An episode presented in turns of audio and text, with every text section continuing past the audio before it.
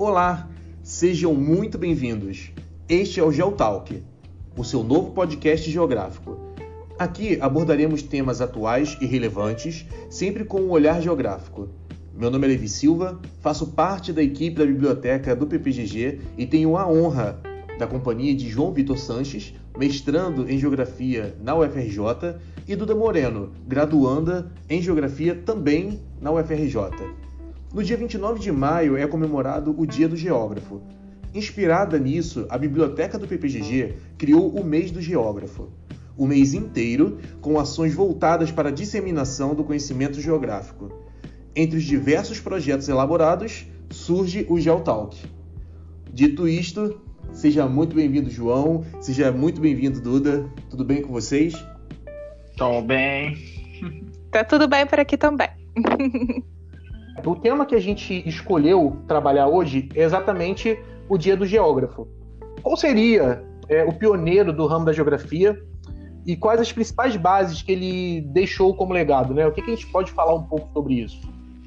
Bom, então, é, falar de geografia é, é, uma coisa extremamente complexa, ainda mais na atual conjuntura em que a gente está tá, tá vivendo. Né? A geografia é, é uma ciência de muitos percalços, de muitos altos e baixos, e para a gente poder ter propriedade, para poder falar sobre ela, é necessário que a gente compreenda um pouco da evolução da história do pensamento geográfico em si, né? E a geografia, ela pode ser posicionada na história ainda na Grécia Antiga, né? Foi justamente do, na Grécia Antiga, com a evolução e o nascimento da filosofia e das ciências de estudo do homem, é que a geografia vai se posicionando até então também como essa forma de analisar o homem, o meio e a interação entre eles, né?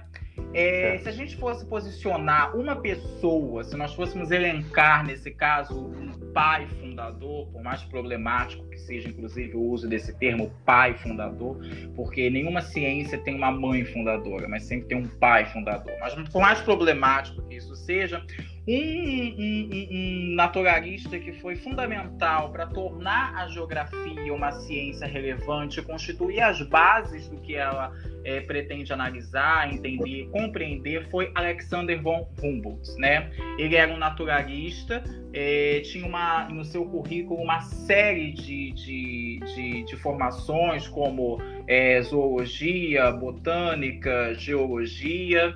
Ele nasceu em Berlim, né? E ele foi um dos precursores até então de algumas ideias da geografia que se tornaram é, é, é, é grandes correntes de pensamento no futuro. Inclusive, foi o próprio Alexander von Humboldt, a partir da sua obra mais famosa, que foram os quadros né, da, da, da, natureza, em que ele criou uma espécie de sistematização da análise da superfície terrestre, né? Então foi a partir das suas análises que eu conjugava uma série de fatores, uma série de características físicas, humanas, naturais, etc, que ele criou até então essa essa análise sistemática, essa análise descritiva da superfície da superfície da, da, da Terra, né?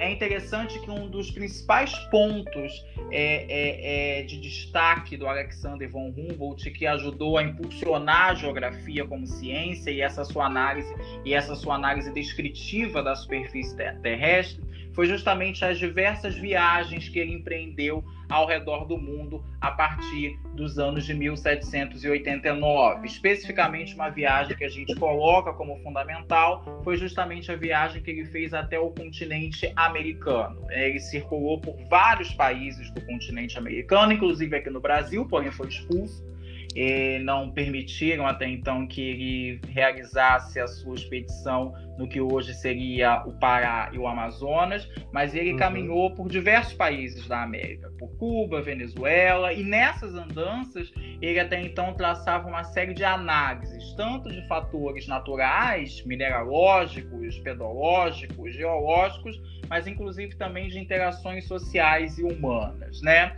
E foi justamente a partir dessa sua missão na América que ele constitui até então o que seria durante muitos anos o entendimento básico da geografia, que seria justamente uma análise descritiva da superfície terrestre, né? E é justamente nessa obra que eu já citei anteriormente, o Quadros da Natureza, que ele inaugura também uma forma de, de, de, de, de representação que vai ser, inclusive, fundamental para a gente poder entender a ciência geográfica, que vai ser justamente a questão dos mapas. Né? Nessa obra existem é, é, é várias representações é, é, é, pictóricas e gráficas até então que o Humboldt faz de diferentes formas de relevo que ele vai encontrando ao longo dessa expedição. E essa obra vai ser fundamental para sintetizar o uso dos mapas e o uso das representações é, é, é, de modelos humanos, naturais, sobre a superfície terrestre. Então, justamente por ser um percursor no que para hoje, pra, no que hoje para qualquer geógrafo é fundamental, que são os trabalhos de campo, o entendimento de campo, né, a análise dos fatores físicos e naturais, é que o Alexander von Humboldt é considerado por muitos o pai da geografia, né? É, além do Humboldt, um outro ator fundamental e percursor fundamental da ciência geográfica foi Immanuel Kant o Kant era um filósofo, é importante destacar isso, mas ele foi um dos primeiros, se não o primeiro, acadêmico profissional de geografia, né? E o Kant ele vai ser responsável por inserir justamente a geografia na estrutura da filosofia e também da ciência. Ele vai ser responsável, mais ou menos, por estruturar o pensamento geográfico em três grandes abordagens, que vai ser justamente reunir os fatos em grupo estudar esses fatos reunidos de acordo com uma lógica cronológica e examiná-los de acordo com o tempo, né? O Kant ele traz um referencial científico para a geografia fundamental, que vai ser justamente a questão do conhecimento empírico, aonde esse conhecimento empírico permitiria com que houvesse uma sistematização e uma classificação dos fatos. Uma outra contribuição super relevante do Kant para esse nascimento da geografia como a ciência que nós conhecemos atualmente é justamente a questão do espaço. Ele vai tornar o espaço, que é um dos conceitos chaves elementares da geografia, como o principal objeto de análise da, da, da, da ciência, né? Uma outra contribuição importantíssima do Kant nessa nova geografia que nasce como essa ciência importante, como essa ciência de análise do espaço, vai ser justamente a necessidade de você analisar as condições naturais, as condições físicas, com as condições humanas, com a história dos homens sobre o meio. Então, essa conjunção da análise dos fatores naturais com a história humana vai criar um dos principais, um dos primeiros conceitos da geografia, que vai ser justamente o conceito de região, que é um dos mais antigos e até hoje um dos conceitos mais relevantes da história da geografia, né? Então uhum. essa importância do Kant ela foi tão, ela foi tamanha que fez com que inúmeros outros é, seguidores dele pudessem surgir. É, Hartshorne e Hetzner são dois exemplos de seguidores do, do, do, chamado método kantiano que vai ser fundamental e a partir deles é que vai se estabelecer justamente o entendimento de uma geografia que começa a se dividir em dois grandes é, é, é, é elementos chaves, que vai ser a geografia geral e a geografia é, regional, né? A geografia geral e a geografia regional, a geografia geral ela está muito mais preocupada com uma análise objetiva, com uma análise normativa do que seria a superfície terrestre, e a geografia regional ela teria muito mais voltada à questão empírica e à questão da descrição. Então, falar de nascimento da geografia, falar sobre a importância e a fundamentação da geografia enquanto ciência no século XIX, e é falar desses dois pioneiros fundamentais na ciência, o Kant e o Humboldt, que tornaram elas de fato uma ciência no momento em que eles receberam as cátedras nas suas respectivas universidades e dotaram a geografia de uma, de uma cientificidade, de um senso crítico e de um objeto de estudo que tornou ela uma ciência em voga, uma ciência necessária até os dias de hoje. É, Duda, tem alguma observação relacionada a isso? Nada a acrescentar, o João falou perfeitamente. Então pode continuar. É. É, tem uma segunda questão é sobre as áreas da geografia e a importância delas no nosso dia a dia. Uhum. Quando a gente fala de geografia, ela está dividida em diversas áreas, né? Queria que vocês abordassem um pouco sobre essas áreas e da aplicação dela na prática. Né? Porque muitas vezes a gente ouve termos, mas a gente não associa exatamente ao que é. Então, se vocês pudessem é, falar um pouco a respeito disso, seria bem legal. Sim. Então, eu consigo ver a geografia dividida em três grandes áreas, né? A geografia humana, e a geografia física e a geografia ambiental. Falando um pouquinho da geografia humana, é, nós temos diversos tópicos, assim, diversas, diversas áreas do conhecimento que são estudadas, como por exemplo a geografia urbana, onde a gente consegue entender quais são as dinâmicas da, da cidade, enfim. Geografia da população, que é a ciência, né, que nos proporciona é, uma reflexão e um olhar da geografia a respeito das interações entre as populações, né? A forma como a gente consegue entender é, como que está distribuído as pessoas na, nos seus respectivos países, né, a respeito de dados de, de demografia, enfim, a cor da pele das pessoas. Estou falando de uma forma assim bem geralzona para a gente conseguir entender melhor, né? Perfeito, perfeito. E dentro da própria. Aí, no caso, isso tá da geografia humana, né? Isso, dentro da geografia humana. É, nós temos também a geografia política, e vale destacar aqui agora é, uma diferença entre geopolítica e a geografia política, né? Geografia política está mais relacionado a, a essa geografia do voto, né, João, se eu não me engano. Isso, essa geografia, exato. essa geografia eleitoral, ou seja, como que funciona o sistema eleitoral, toda essa questão que envolve, né, é, a questão política em si de um país, né? Como é que vota, como é que está inserido a questão do Senado, os deputados, isso é geografia política. Agora, geopolítica está relacionada aos conflitos mundiais, até mesmo os conflitos de cada país mesmo, né? Mas assim, geopolítica está relacionado mais aos conflitos mundiais, é, a forma como que se dão as guerras, os confrontos, enfim, isso é mais da geopolítica. Quer então, acrescentar pode, uma coisa, pode João? Dizer, assim, pode-se dizer então que a, a geografia política é mais micro e a geopolítica é mais macro. Seria mais ou menos isso, né? É, assim, na verdade eu vejo como se fossem duas áreas diferentes de geografia política. Entendeu? Entendi. Entendi.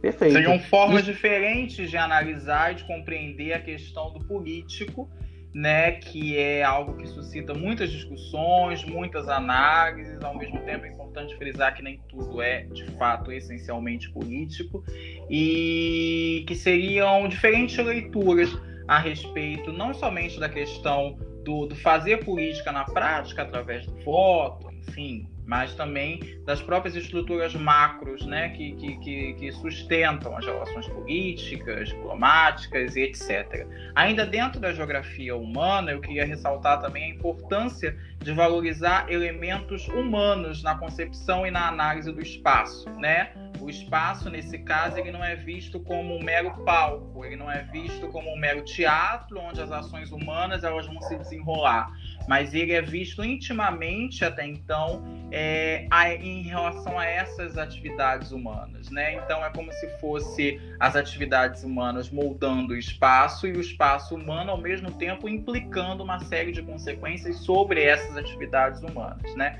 Isso é fundamental de se ter em mente. Nada é um palco, nada é uma coisa inanimada, mas existe uma relação sempre bem, bem, bem delimitada, bem estabelecida entre os componentes humanos e o espaço como esse substrato é, é, é que permite essas atividades, que é transformado por essas atividades e permite que também elas ocorram. Exatamente. Perfeito. E você também deixou a deixa para a gente poder explicar a geografia ambiental, né? Que nada mais é Sim. do que a interação do homem com esse espaço, com esse ambiente a forma como que que se desenvolvem, né, todos esses estudos relacionados à geografia ambiental, que também estão relacionados à geografia física, que é uma outra grande área dentro da geografia, que está mais relacionada aos estudos geomorfológicos, aos estudos geo, geológicos também, né? É, aos estudos também da biogeografia, que é a interação da biologia, dos aspectos físicos da Terra, dos animais e essa interação também com o espaço.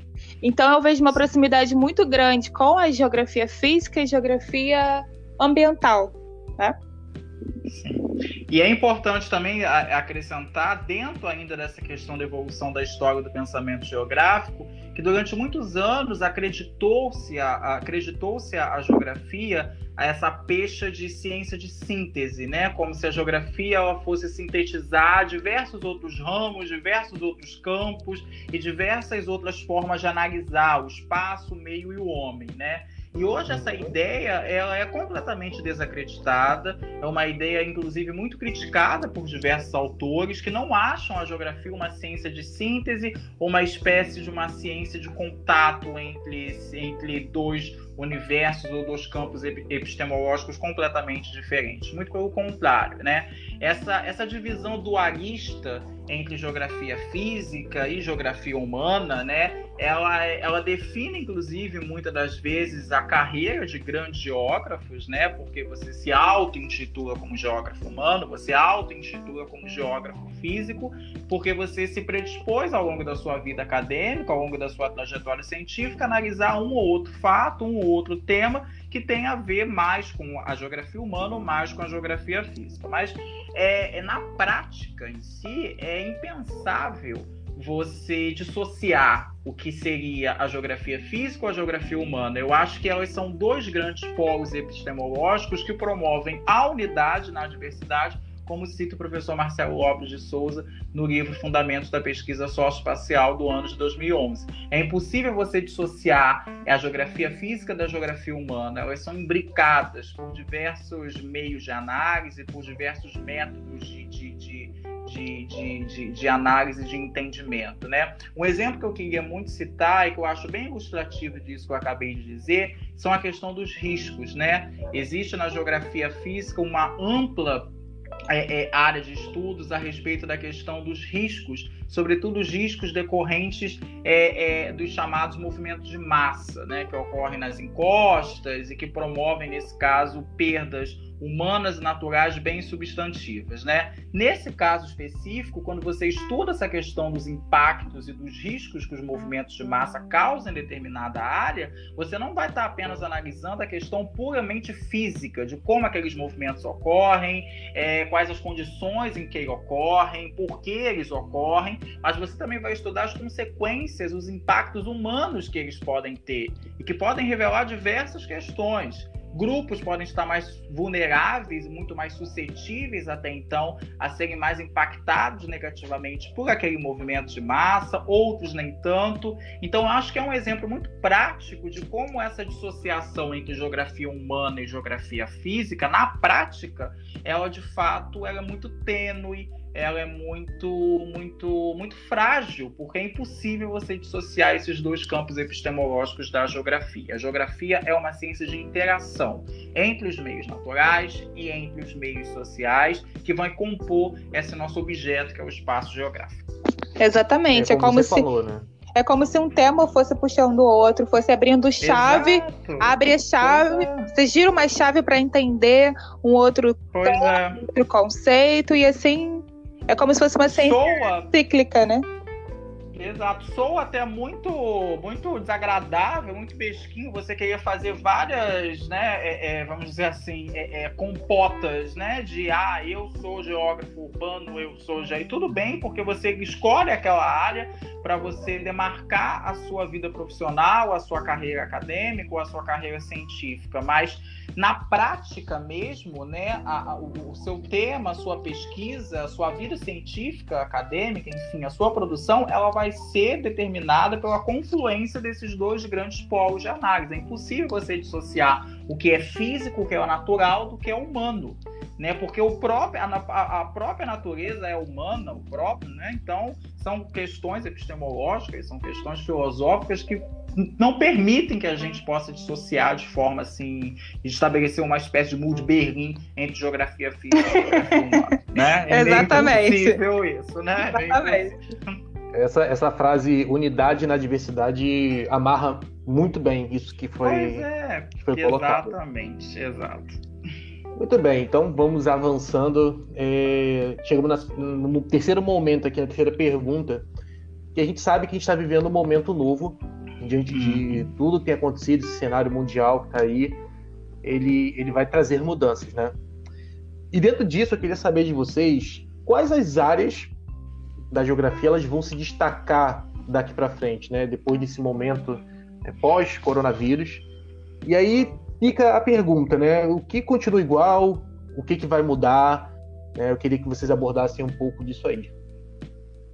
Bom, eu acho que a geografia como um todo ela pode ser fundamental e pode ser uma ferramenta de contribuição fantástica para a gente poder entender não apenas o que a gente está vivendo nesse momento de pandemia, mas no longo prazo de tentar analisar e entender o mundo pós-pandemia, né? Particularmente, eu acho que algumas áreas da geografia elas vão ter um destaque maior nessa compreensão do que está acontecendo no momento e do que vai vir depois, né? Eu destacaria como algumas áreas que, que, que têm uma relevância de análise nesse momento e também posteriormente, a geopolítica e também a, a geografia da população, né, a geografia da alimentação e a geografia da saúde, sem dúvida alguma, e também a questão do geoprocessamento dentro dos ramos do ramo da, tecno, da geotecnologia. Eu acho essas quatro grandes áreas assim é, fundamentais para a gente compreender o atual momento e o que vai vir depois, e além de serem ferramentas fantásticas, né?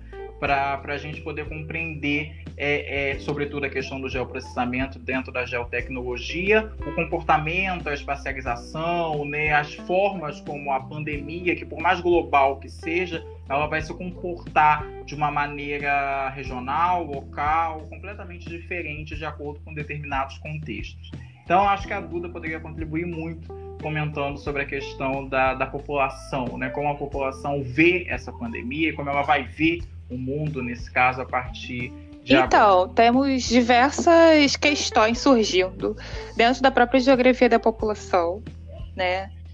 É, inicialmente, algo que eu tenho percebido é a questão dos dados, né? Que nós não estamos tendo acesso total é, aos dados reais do, sobre a questão principalmente dos mortos pela pandemia, né? Qual a cor, de onde que vem, qual a idade. Então, dados principalmente relevantes à cor dessa população estão sendo omitidos nesse momento. Entretanto, de uma maneira, fazendo uma análise geral, a gente consegue perceber é, quem são as pessoas que são mais atingidas pelo coronavírus, que estão mais propícias a pegar devido a, a a exposição ao vírus, enfim, que a gente entende que é a classe trabalhadora, a classe negra, né, dessa desse Brasil e não só do Brasil, mas do mundo de forma geral, né? Para além dessa questão dos dados, outras questões dentro da geografia da população, algo que tem preocupado muito a gente, assim que eu tenho visto algumas matérias, notícias de jornais, é a questão da imigração e dos campos de, de, refugiados, né? Porque a gente sabe que nesses campos há bastante aglomeração, então fica também uma, uma preocupação de como que está acontecendo, quais são os cuidados que estão, que estão sendo realizados nesse momento, né? E aí eu vi em algumas notícias do jornal Next que a Acnur, né, tem feito algumas ações de até mesmo de para prevenir, né, desse momento da as pessoas que estão nesse campo de refugiados, né, tem distribuído alimentos, enfim. Então, essa questão também tem preocupado muita gente. E algo também que eu fico pensando assim nesse momento é os conflitos continuam, né? E aí os migrantes, as pessoas que precisam sair do seu lugar de origem e ir para outro, como é que vai ficar? esse, essa locomoção fica cada vez mais difícil, ainda mais nesse momento de pandemia, tendo em vista que a maioria das, das rodoviárias, das fronteiras, dos aeroportos estão fechados. Então, os conflitos internos dentro de países que têm já esse, esse histórico de, de conflito vão ficar ainda maiores, né? E não só numa escala, e não só numa escala global, mas pensando agora numa escala micro, que ainda é algo que está dentro da questão da geografia da população, que a gente pensa nas pessoas, dentro das casas a gente percebe que as mulheres que estão, que têm contato, ou seja, que são casadas, enfim, que têm filhos que são violentos, estão sofrendo agressões, violências físicas, violências domésticas. E esse também é um tema que compete a geografia da população, analisar esses dados, é, onde que está localizada essas mulheres que estão sofrendo esse tipo de agressão, né? Porque a gente entende também que a estrutura das casas acaba contribuindo um pouco para isso. Né? Se você mora numa casa que é menor, né, que não tem uma estrutura boa e que tem muitas pessoas que moram juntas, a gente sabe que vão ter mais conflitos ali do que em casas maiores que moram menos pessoas. Enfim, diversas questões estão aparecendo agora dentro da geografia da população. Mais ou menos, mais ou menos assim Maravilha. esse cenário que a gente vê agora. Tá certo. Tem mais algum ponto a, a abordar, João? Bom, então eu destacaria, né, além da, da, da, geografia da população, como a Duda explanou, né, é, o, outras áreas da geografia que têm uma participação fundamental para entender essa complexidade da pandemia atualmente é, sem dúvida alguma, o geoprocessamento, a geografia da alimentação e também a geopolítica, de uma certa forma ou de outra. Né? O geoprocessamento, eu acho que é público e notório, ele vem se tornando cada vez mais uma ferramenta importante para entender o comportamento espacial uhum. da pandemia. Ele vem sendo utilizado por diversos países, por diversas empresas, inclusive, para se analisar como os casos de infecção pela Covid-19 estão se, estão se espalhando, nesse caso, não somente nos países, mas também nas regiões, nas cidades, nos bairros, e às vezes até mesmo em tempo real. Isso também é fundamental, porque ajuda a traçar é, metas, ajuda a traçar planos de contingência do vírus no médio e no longo prazo, com respostas também igualmente imediatas. Uma outra coisa também que eu acho fundamental dentro do geoprocessamento é justamente a questão de como ele tem sido aliado no isolamento social.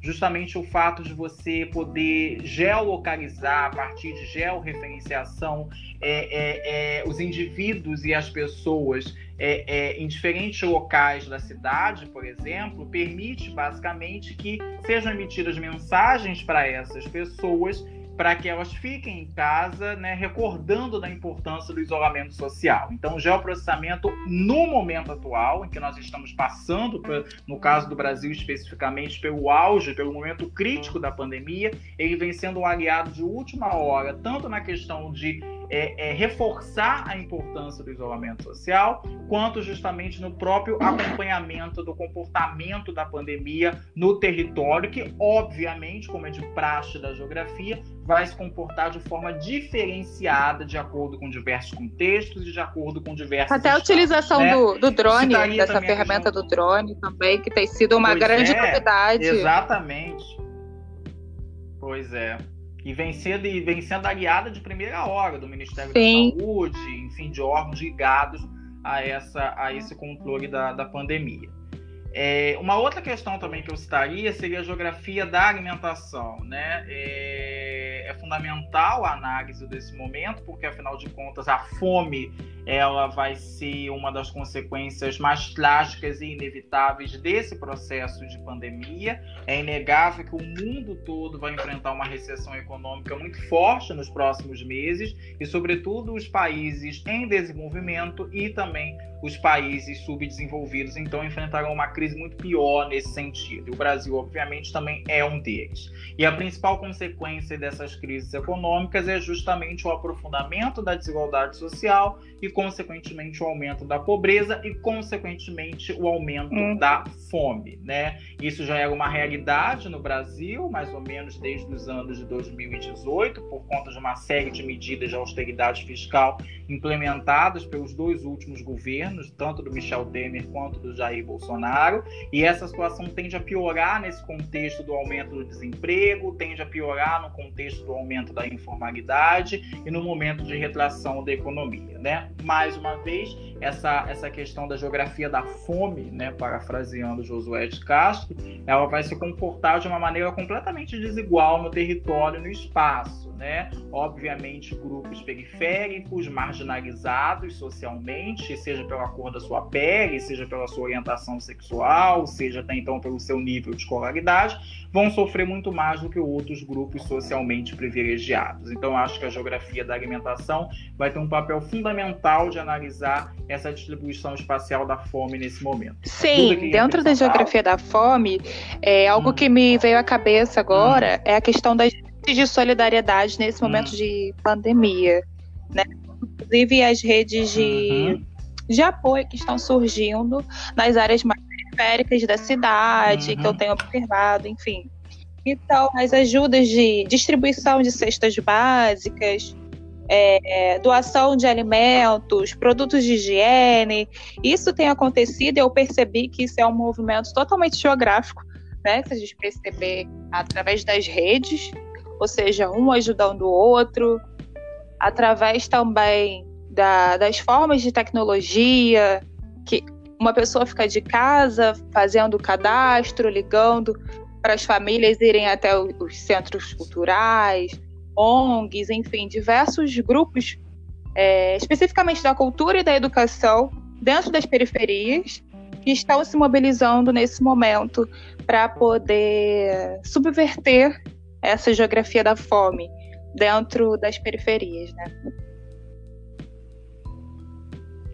São grandes movimentos de resistência frente a esse inegável colapso né, social que nós vamos já estamos vivendo, né? Existem vários estudos que vêm dizendo que as pessoas que foram entrevistadas nas periferias das principais metrópoles brasileiras, de que até mais ou menos o final desse mês, no máximo, elas não terão mais com o que se alimentar. Isso aí é extremamente preocupante, né? No momento em que essas medidas econômicas adotadas pelo governo para serem uma espécie de paliativo, vamos dizer assim, da crise, não vem atingindo a população de forma desejada né? Então isso expõe que até mesmo no próprio seguro social a desigualdade ela vai sendo manifestada.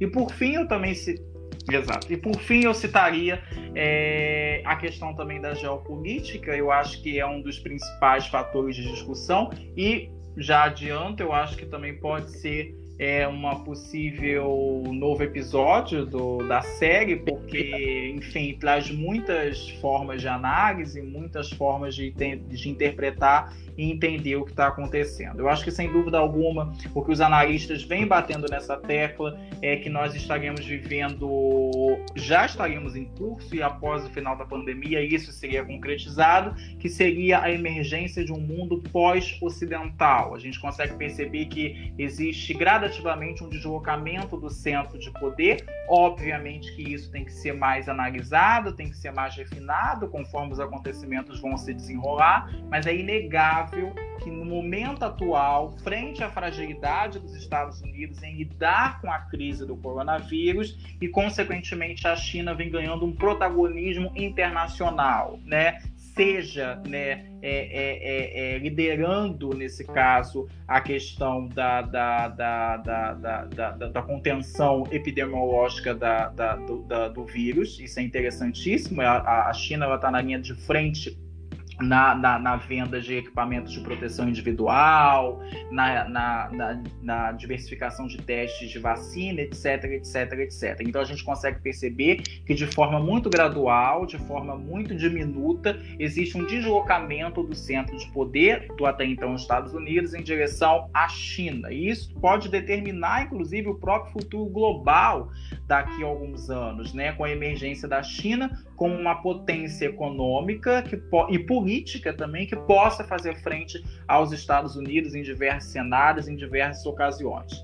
Uma outra questão também, ainda dentro da geopolítica, que pode também ser um fator de muita análise no futuro, é justamente essa questão do baque uhum. do multilateralismo, né? A ideia até então de, da globalização bem-sucedida, do multilateralismo como a principal forma de você analisar, entender o mundo, etc., está sofrendo um baque muito grande, porque afinal de contas foi justamente por conta desse multilateralismo, por conta dessa globalização que alguns criticam como desenfreada, é é que o mundo chegou até o estágio atual. Sim. E isso aí é um discurso ótimo para a extrema-direita, é um discurso ótimo para a emergência é, de partidos e de líderes até então de extrema-direita. Então, acredita-se também que durante a pandemia e, sobretudo, ao final dela, essa, essa esse ódio ao multilateralismo, esse ódio à globalização e as suas consequências vão se transformar em discursos cada vez mais extremistas, em campanhas regionalistas, localistas e antiglobalistas, né?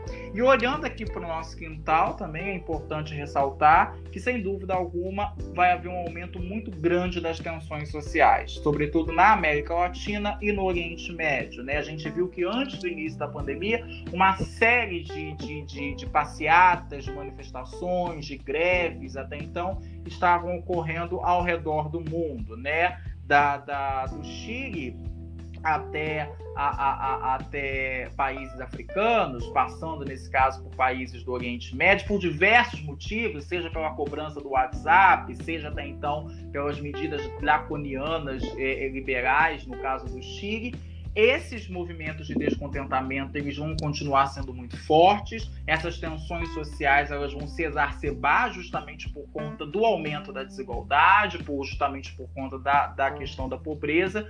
E nós podemos ter momentos assim de muita instabilidade política e de muita tensão, mas também ao mesmo tempo de abertura eu acho, para que novas formas de governo possam ser adotadas, para que de fato a resistência popular como um toda possa ser Sim. levada. E também contrariando toda e qualquer qualquer pensamento de uma terra plana, a globalização veio para mostrar a globalização veio para mostrar o seu poder, né? Tanto é que estamos vivendo essa grande Exato. pandemia. Porque se não fosse o um mundo conectado através dos aeroportos e também das redes, não só de tecnologia, mas também de, de transporte, enfim, de, de funcionamento mesmo. Nada disso estaria acontecendo hoje, né? Através dessa. Pode falar. E a, e a globalização volta a ser um tema Exatamente. em voga na geografia, né? Que era um tema muito comum nos anos 90, né? No início dos anos 2000. Depois ele foi perdendo um Sim. pouco de fôlego, né? E hoje, atualmente, eu acho que falar de novo de globalização, de conexão, de interconectividade é, sem dúvida alguma, um dos, um dos fatos de destaque frente a essa loucura que virou o mundo nesse momento de pandemia. Então acho que a geografia vai ter muito trabalho. Inclusive, sem dúvida alguma, para tentar analisar. Inclusive a globalização foi um tema que ficou abatido agora até nos próprios vestibulares. A gente percebe que pois questões é. sobre globalização, sobre as revoluções industriais, até a terceira revolução. Essas questões estão sumindo nos vestibulares.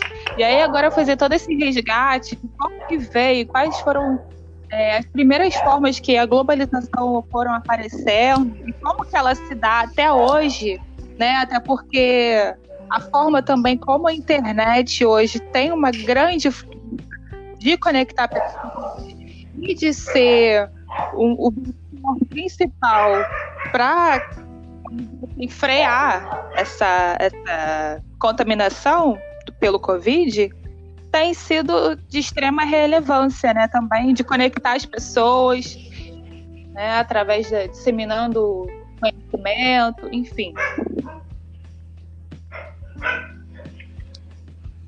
Perfeito. É, no final desse episódio, eu já queria perguntar de antemão se vocês têm alguma consideração, que ficou em aberto longo. É, se vocês querem fazer uma ressalva, ponto aí. Bom, eu acho primeiro que inclusive agradecer o convite. Eu acho fundamental nesse momento a gente falar de geografia, não somente pelo Dia do Geógrafo, sem dúvida alguma, mas acima de tudo nesse momento em que a gente retrai, vamos dizer assim, a nossa produção científica, retrai, vamos dizer assim, a nossa vida acadêmica. Então acho fundamental a gente, à distância, continuar ativo, continuar mostrando a nossa, a nossa importância enquanto cientistas, enquanto professores, enquanto formadores de opinião, acima de tudo, né? Eu acho que mais do que nunca é hora de valorizar a ciência, porque é a ciência que vai nos salvar. Sim. Olha, eu também gostei, fiquei nervosa em alguns momentos. então tá bom, assim, eu também gostei muito e agradeço muito essa credibilidade, né? Esse momento assim de de poder passar alguma coisa do que eu sei para pra galera aí.